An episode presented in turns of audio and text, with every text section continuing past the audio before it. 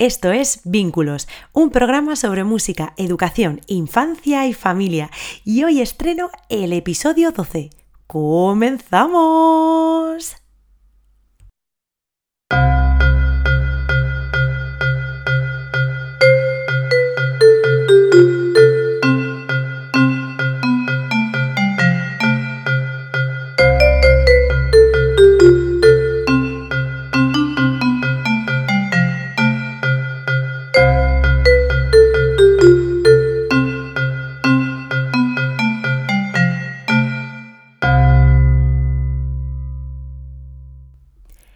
Hola, ¿cómo estás? Bienvenido, bienvenida a Vínculos, tu podcast sobre música, educación, infancia y familia. Soy Silvia Galán Hernández, creadora de Vínculo, música desde bebé, y estoy feliz y encantada de poder ser tu anfitriona y guía en este viaje a través de la educación musical temprana, porque mi principal objetivo es que la familia y tú seáis los protagonistas no solo dentro y fuera del aula, sino también aquí, en este canal, y que la música funcione como herramienta de unión, aprendizaje y felicidad. Así que si eres madre, padre, educador, educadora, estudiante o cualquier figura que tiene la suerte de vivir cerca de un bebé o peque de 0 a 5 años y te interesa formar parte de su evolución, aprendizaje y crecimiento a través de la música, este es tu podcast. Es para ti. Y en el episodio de hoy voy a hablarte de un tema que me has pedido a través de las redes sociales y que es muy importante para conocer más de cerca la educación musical temprana y es la metodología y la que voy a utilizar en mis sesiones, cómo las voy a utilizar y por qué. Te voy a contar todas mis ideas y reflexiones porque sé que te van a interesar. ¡Allá vamos! Vínculos es el podcast para personas como tú, que desean ser partícipes de la educación de los más pequeños a través de la música y quieren conocer más acerca de la educación musical temprana. Por eso te animo a que te suscribas, compartas y me escribas a info@vinculomusica.es. Estaré encantada de leerte y saber de ti.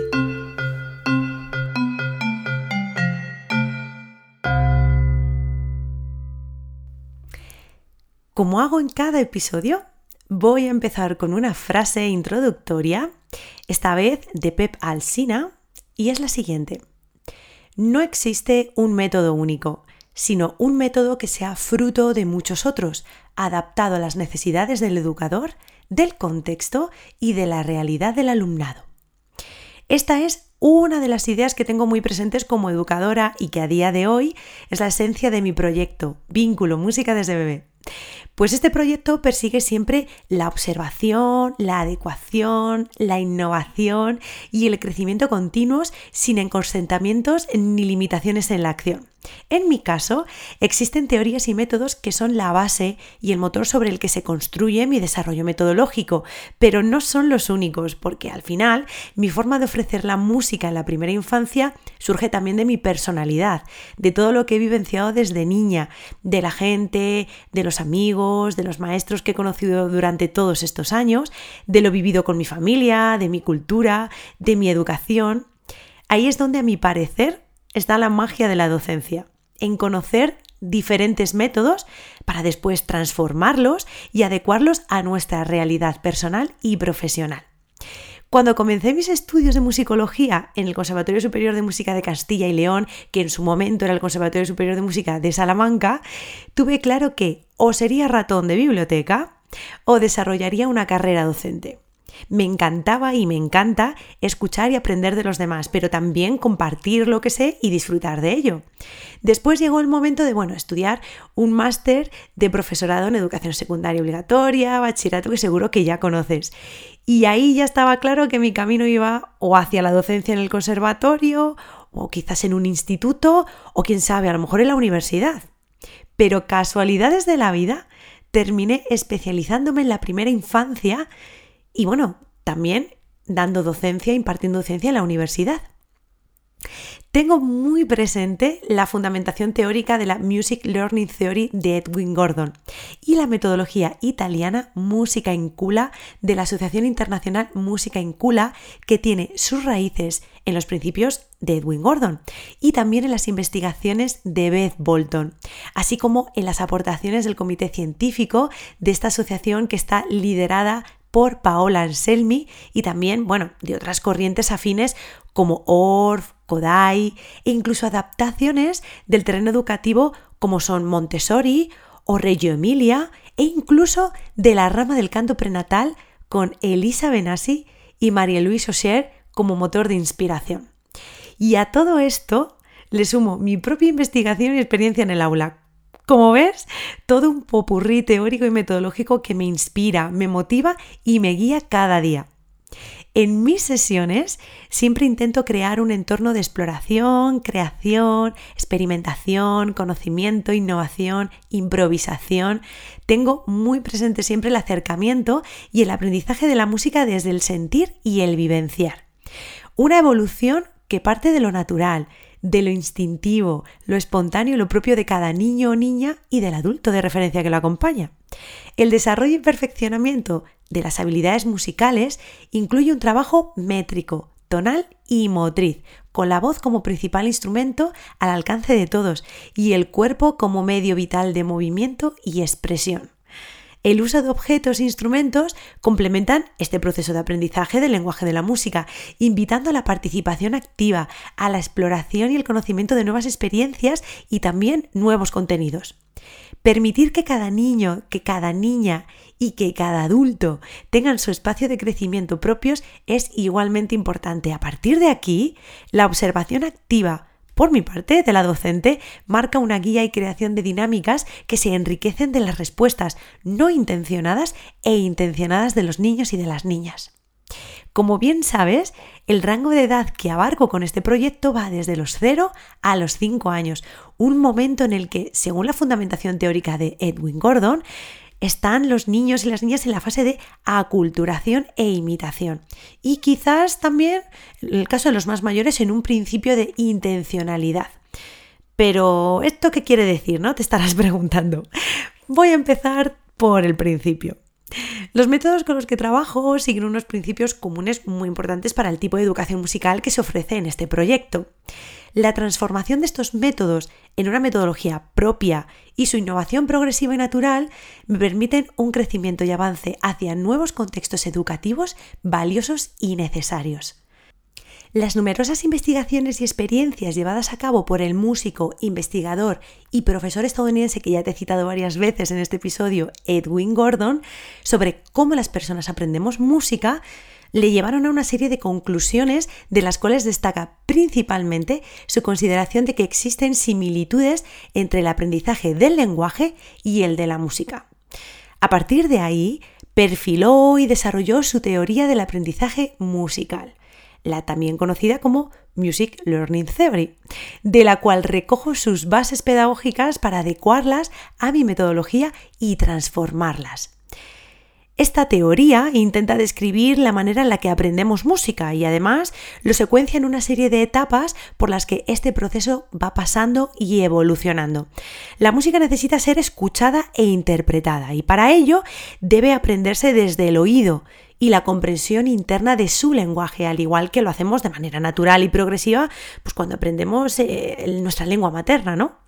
Esta relación con el lenguaje hablado no es exclusiva de Gordon, sino que la concepción de un aprendizaje musical en el cual la experiencia vivencial de la música y su asimilación sean a través del oído aparece también en métodos que seguro que conoces, como son los de Orff, Suzuki o Kodai, entre otros. Este aprendizaje instintivo y progresivo nace de un modelo de escucha lo más musical posible, pasando después por la exploración e imitación de sonidos, para posteriormente terminar en la comprensión, significado y descifrado interno del propio lenguaje de la música. Qué interesante, ¿verdad? El primer contacto con la música es una experiencia nueva y cada niño y cada niña reacciona de una manera distinta a los sonidos y dinámicas que vivencian activamente.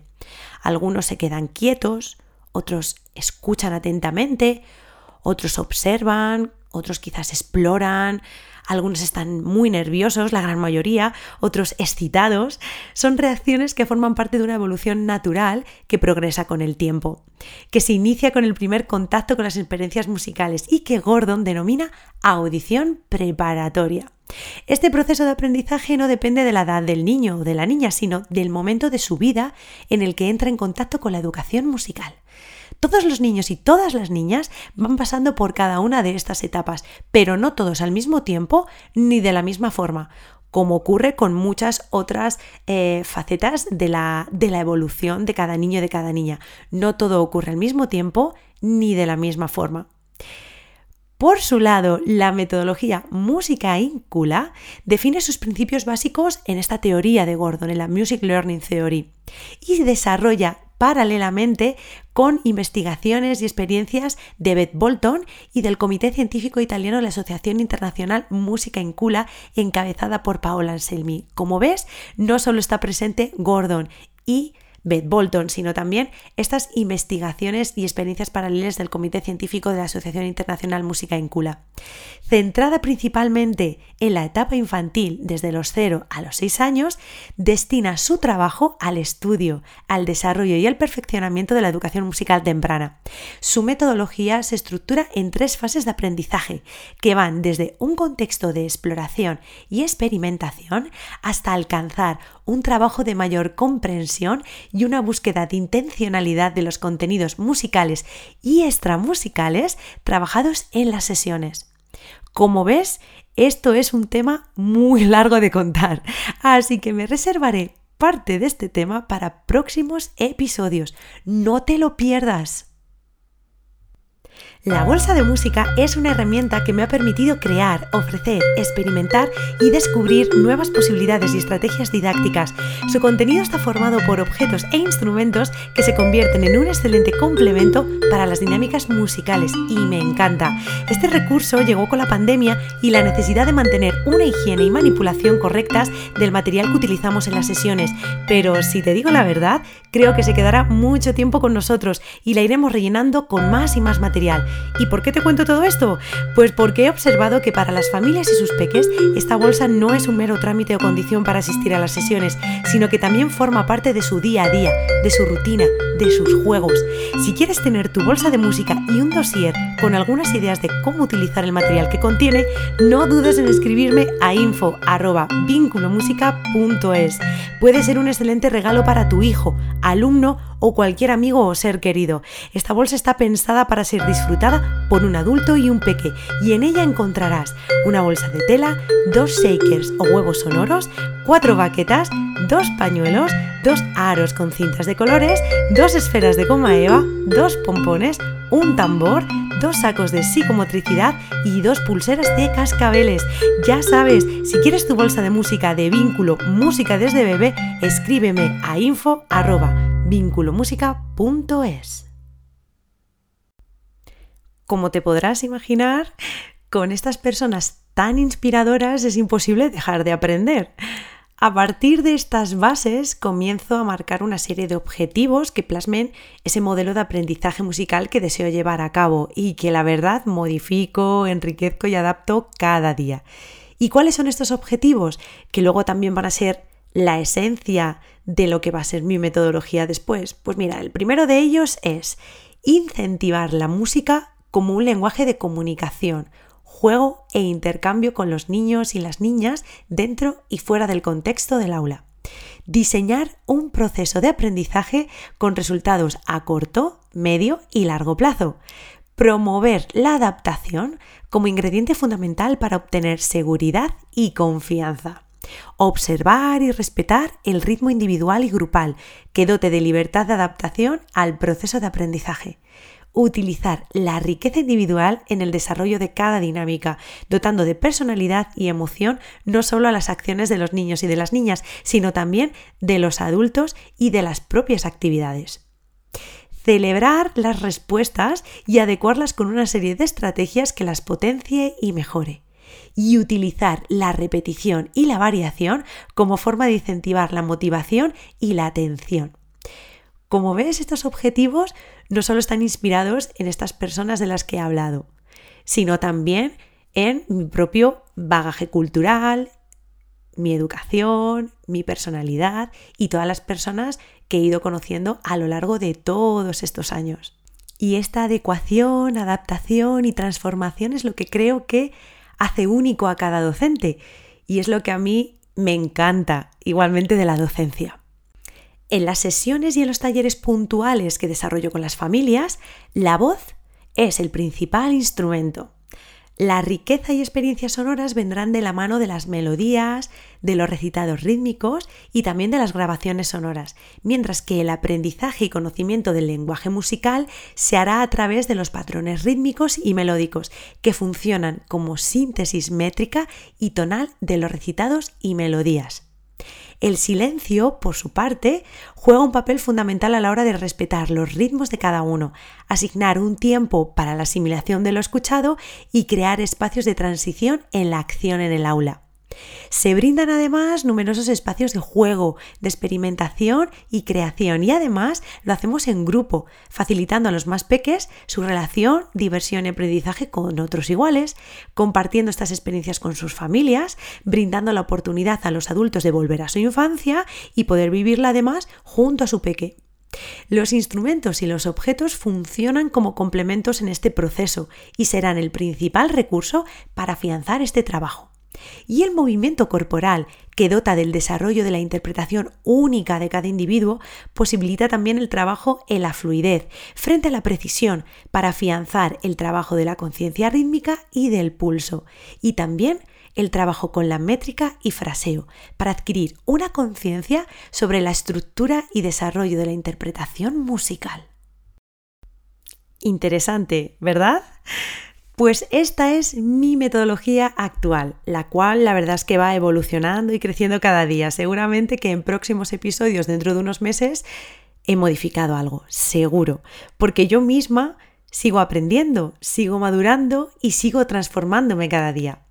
Las familias son mi principal guía en este sentido y sobre todo los niños y las niñas que son mis grandes maestros. Su naturalidad, espontaneidad, su curiosidad y sus ganas de aprender y compartir me llevan a intentar ser cada día la docente que ellos y ellas desean. Y también tengo ahora a mi hija, mi bebé de nueve meses, Daniela, con la que sumo un aprendizaje nuevo, que es el de ser madre, y con la que pongo en práctica, bueno, nuevas melodías y recitados, busco piezas grabadas que le brinden la oportunidad de recibir un contexto y un aprendizaje musical como el que yo tuve por parte de mis padres y que igualmente ofrezco con mi proyecto. Mi faceta como madre me ha ayudado también a comprender a esos adultos que acompañáis a los peques a las sesiones y a empatizar más con ellos, bueno, con vosotros. Y sobre todo a valorar y a admirar enormemente el esfuerzo que hacéis cada semana y cada sábado para acudir a las sesiones o talleres con vuestros hijos y vuestras hijas y a permitiros dejar de lado esas preocupaciones del día a día e invertir ese tiempo tan valioso en familia. De verdad, muchísimas gracias.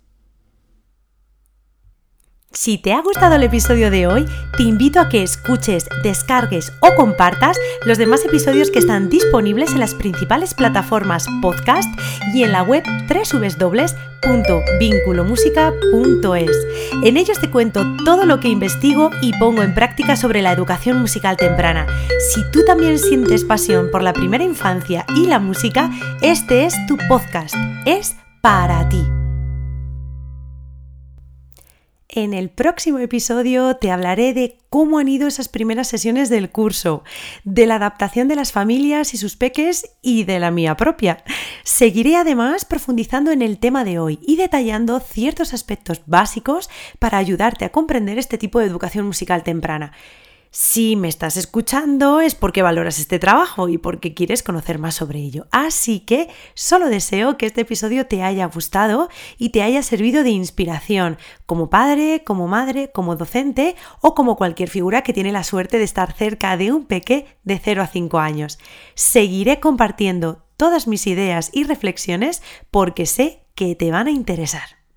Recuerda que este programa es para personas que desean conocer más sobre el valor de la música desde los primeros días de vida e incluso antes. Quieren ser partícipes activos de ello, disfrutar de sus numerosos beneficios en familia y crear contextos y rutinas de aprendizaje musicales dentro y fuera del aula. Por eso te animo a que te suscribas, a que lo compartas y que me escribas a info@vinculomusica.es para preguntarme o para proponerme o sugerirme cualquier tema. Así que solamente me queda darte las gracias por compartir conmigo este tiempo, por confiar en mí y dejarme acompañarte y guiarte en el fascinante mundo de la educación musical temprana. Ha sido un verdadero placer poder compartir contigo este ratito y estrenar juntos este episodio número 12. Hasta la próxima semana. Adiós.